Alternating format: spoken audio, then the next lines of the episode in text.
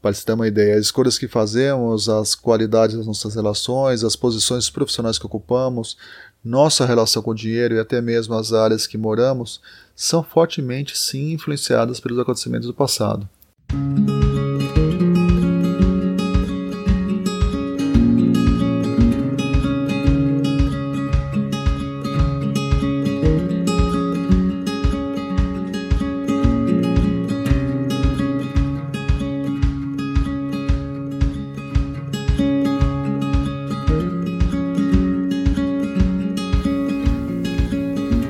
Dessem um microfone, o que você diria?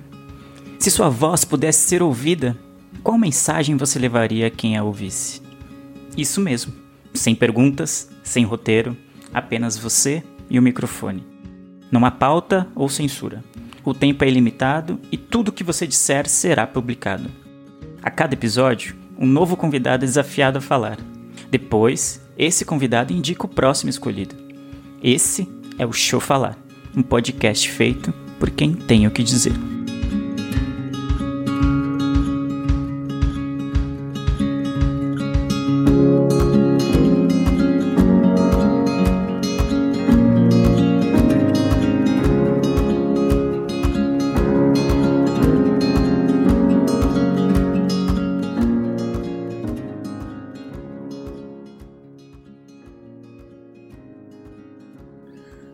Consumidor voraz de podcast há anos, mas realmente nunca havia cogitado gravar um. Conheço esse mundo de podcast há quase 15 anos, desde que fui apresentado ao Nedcast do Jovem Nerd por um amigo meu, e de lá para cá pude conhecer vários outros formatos, conteúdos diferentes dessa mídia que eu adoro. Estar presente neste podcast foi um convite de um amigo meu de longa data, Edgar, que foi que participou na edição anterior.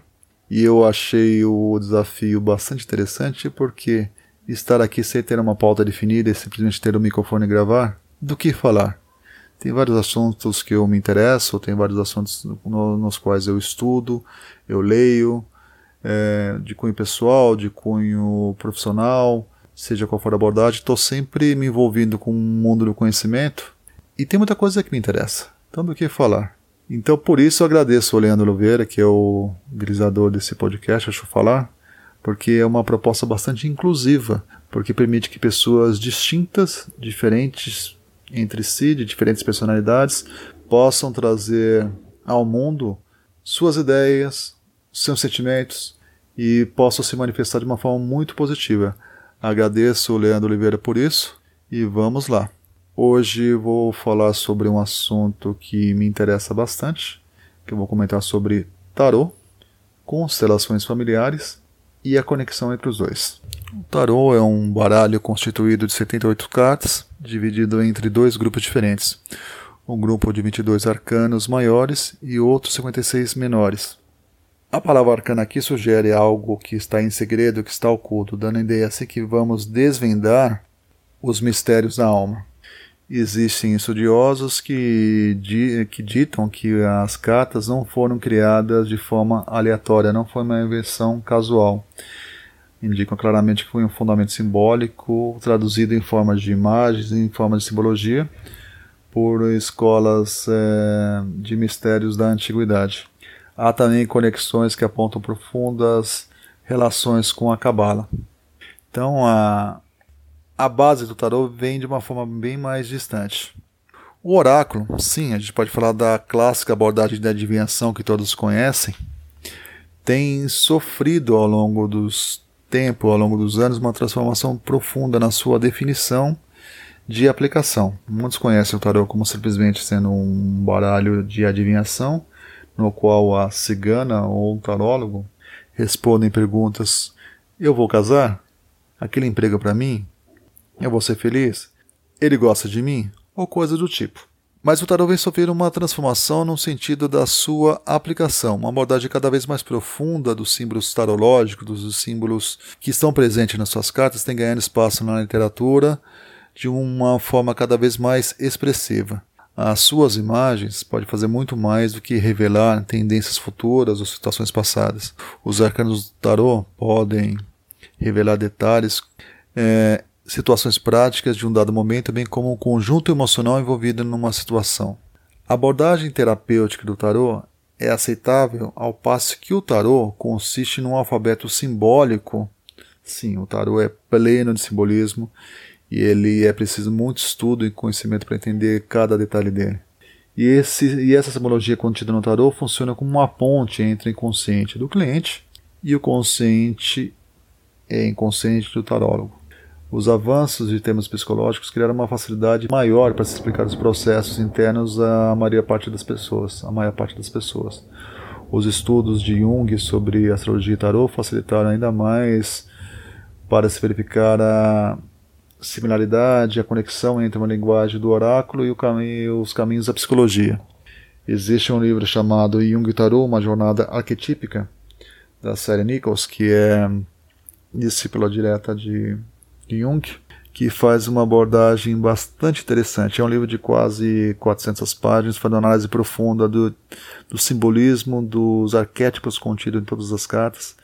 E tarot é algo que traduz profundamente consciente das pessoas.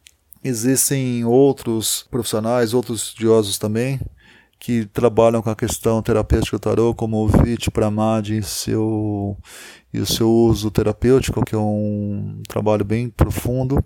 Na Europa também existem muitos trabalhos que são feitos em relação a isso. Giancarlo Smith, que é um tarólogo estudioso brasileiro, ele até afirma em pesquisas que ele fez que cada vez mais a abordagem terapêutica do tarô vem se manifestando na Europa. Isso é uma realidade hoje. Existem estudiosos como Alejandro Jodorowsky e Mariane Costa, em seus livros La Via del Tarot, Metagenealogia, que tratam justamente por essa abordagem terapêutica. É um movimento que tem crescido e essa faceta do tarot que traduz o inconsciente e que se mostra de uma forma muito mais profunda, mais no sentido de autoconhecimento, é uma faceta que me atrai e é essa que eu quero explorar.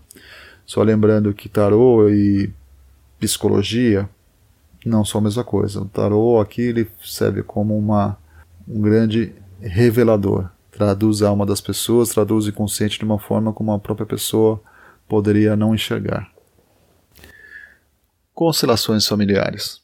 O alemão Bert Hellinger, psicoterapeuta, jamais poderia supor que seu trabalho ganhasse tamanho destaque e importância mundial. Ele é o criador da chamada terapia sistêmica ou constelações familiares. Hoje, com mais de 90 anos, é um intenso pesquisador do comportamento humano e das teias psicossociais que nos unem.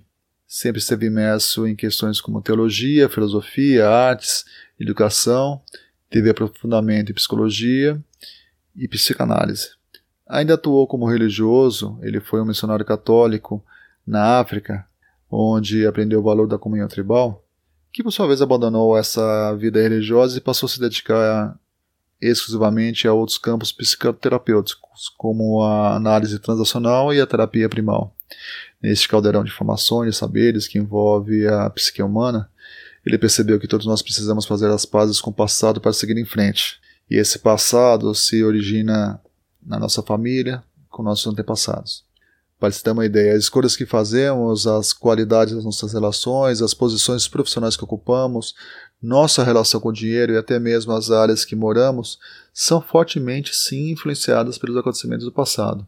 É uma repetição de padrões e essa repetição de padrões ela foi foco de trabalho acadêmico do biólogo britânico Rupert Sheldrake, que propôs a existência dos campos mórficos, que são estruturas intangíveis onde ficariam armazenadas informações que definem as características dos seres animados e inanimados, moldando a forma como e o comportamento de tudo que existe no mundo.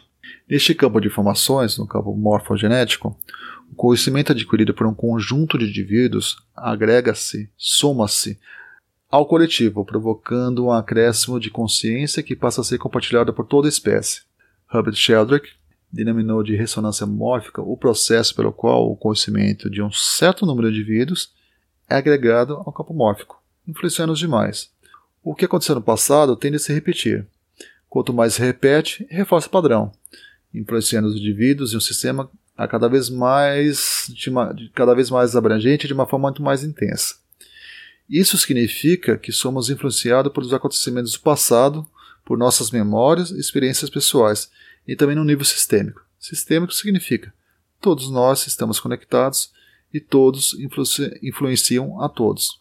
Existem estudos que sugerem a existência de memórias que nos fazem sentir as consequências das dificuldades enfrentadas pelos nossos antepassados. Dessa forma, mesmo em, em circunstâncias diferentes, tendemos a carregar as mesmas dores, dificuldades, limitações dos nossos ancestrais, assim como herdamos suas forças, habilidades e talentos. Bertin Hellinger também constatou isso através do seu trabalho com o desenvolvimento das constelações familiares. As memórias do nosso sistema familiar nos influenciam, colocando-nos a serviço de um todo, de forma a garantir a sobrevivência e favorecer a evolução coletiva. Nesse nível de poder, a escolha individual é muito reduzida, pois estamos a serviço desse todo e motivados por, por um profundo amor que nos une aos nossos ancestrais. Hellinger descobriu que trazer à tona a dinâmica familiar oculta em situações difíceis torna possível realizar as necessárias compensações através do serviço e das boas ações, ao invés de expiação e repetição do passado. Isso nos liberta dos velhos padrões e nos dá clareza e consciência para nos alinhar ao nosso próprio destino. Graças às descobertas de Herbert Sheldrake e Bertin Hellinger e aos recentes estudos da epigenética, sabemos que estamos ligados a um todo e podemos vislumbrar a estrutura e a natureza da força desses movimentos. Eles operam através de nossa memória celular, tendo cada um de nós recebido uma herança informacional que transmitiremos aos nossos descendentes. Queiramos ou não, disso não temos como escapar, pois é inerente à vida. O campo morfogenético é representado pelos arquétipos, mas sua manifestação é inconsciente, pois trata-se basicamente de repetição do passado o que nossos antepassados aprenderam e nos transmitiram reproduzir, reproduzido sem critério. Crenças, emoções, comportamentos, materializações que surgiram como uma resposta às circunstâncias adversas que continuam se repetindo como um programa de computador. A dor, o sofrimento, a vergonha, a escassez, tristeza, depressão, exclusão e medo que os nossos antepassados experimentaram repercute em nós e afetam a maneira como nós criamos a nossa realidade. Tomar consciência de que esses padrões existem é o primeiro passo para ocorrer a libertação. E é nesse trabalho que a constelação familiar entra, porque justamente promove essa libertação, realinhamento na sua vida baseada nas ordens do amor. Por sua vez, o entendimento desse processo faz com que percebamos que o nosso livre-arbítrio é limitado. É por isso que numa tiragem tarô é possível prever com uma espantosa exatidão os caminhos futuros. Olhamos para os padrões arregados através de muitas gerações e porque estamos inconscientes do que eles sejam ou de sua existência, é muito difícil escapar de sua influência. De uma forma ou de outra, através das constelações familiares ou da epigenética, estamos descobrindo que estamos herdando de nossos antepassados suas histórias e que esses padrões estão gravados em nossos corpos, determinando os rumos da nossa vida. O que Tarot tem feito no decorrer dos seus séculos de existência é mostrar esses padrões que antes entendíamos como destino. É aqui que constelação familiar e Tarot se encontram, porque entendemos através da constelação familiar a existência dos campos morfogenéticos, da ressonância mórfica, da repetição do passado. E o tarô é um decodificador de símbolos. Ele é o simbolismo que está presente no nosso inconsciente. E as cartas, num processo de, de consulta, uma interação entre consulente e tarólogo, trazem à tona esse inconsciente. Por isso que o processo de tarot terapêutico tem crescido porque ele é capaz de mostrar de uma forma muito forte, muito intensa, o que estava escondido e pode promover direcionamentos, pode trazer esclarecimentos e pode trazer luz à vida das pessoas. O tarot não se propõe a resolver nada, não se propõe a ser uma terapia ou ter uma função terapêutica como de, resolução como é a constelação familiar. Ele tem a proposta de ser um oráculo num verdadeiro sentido da palavra, que é trazer à luz aquilo que estava escondido. O trabalho de levar consciência, de trazer autoconhecimento, de promover mudança através da conscientização é algo altamente impactante e profundo que o tarot pode trazer. E esse processo de interação tarólogo com consulente entra também no campo morfogenético, porque a gente trabalha com informações. As informações que vêm à baila, elas vêm de algum local. Vêm do consciente, do consulente e também vêm desse campo morfogenético. É o novo paradigma da ciência tem trazido um novo olhar em cima daquilo que as pessoas achavam que conheciam e está dando ao Toró uma nova roupagem, uma roupagem mais digna, mais verdadeira, porque ele é um verdadeiro alfabeto simbólico e quem souber versar através desse alfabeto realmente pode conhecer a alma humana. Eu sou Ronaldo Cruz, publicitário por formação e profissional de marketing por atuação. Também sou terapeuta integrativo em constelação familiar sistêmica, barra de Axis, Reiki Mikao Uzui, estudioso dos mistérios do tarô há mais de 20 anos e pesquisador de assuntos transcendentais desde sempre.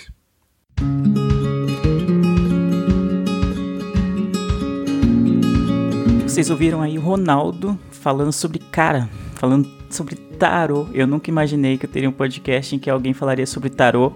Então, fiquei bem surpreso com o áudio dele, fiquei bem, sabe, impactado porque eu, são coisas que eu não tenho, é um assunto que eu não tenho menor domínio, assim, bem pelo contrário, sou bem leigo no assunto.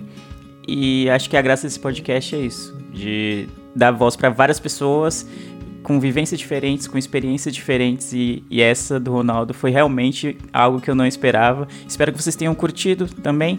Eu quero também pedir desculpas pela ausência, assim, a, a frequência do podcast não tem sido a que eu gostaria. Tem muita coisa acontecendo, muita tenho tido muito trabalho, muita, muita coisa da faculdade também. E então eu peço desculpas a quem ficou esperando o episódio sair no, de maneira quinzenal, que era o meu plano inicial eu tô postando o mais rápido que eu posso. Infelizmente não é tão rápido quanto eu gostaria. Mas eu agradeço a todo mundo que ouviu, a todo mundo que cobrou é, o episódio que não saiu. E é isso. Espero que vocês tenham curtido. Se você quiser falar com esse podcast, falar com a gente, sei lá, sugerir alguma coisa, reclamar da demora, você pode entrar em contato pelo Twitter ou pelo Instagram, pela arroba showfalarpodcast. Também pode mandar um e-mail para showfalarpodcast.gmail.com. É isso. Eu sou o Leandro Oliveira e fica aí com a indicação do Ronaldo para o próximo Show Falar Podcast.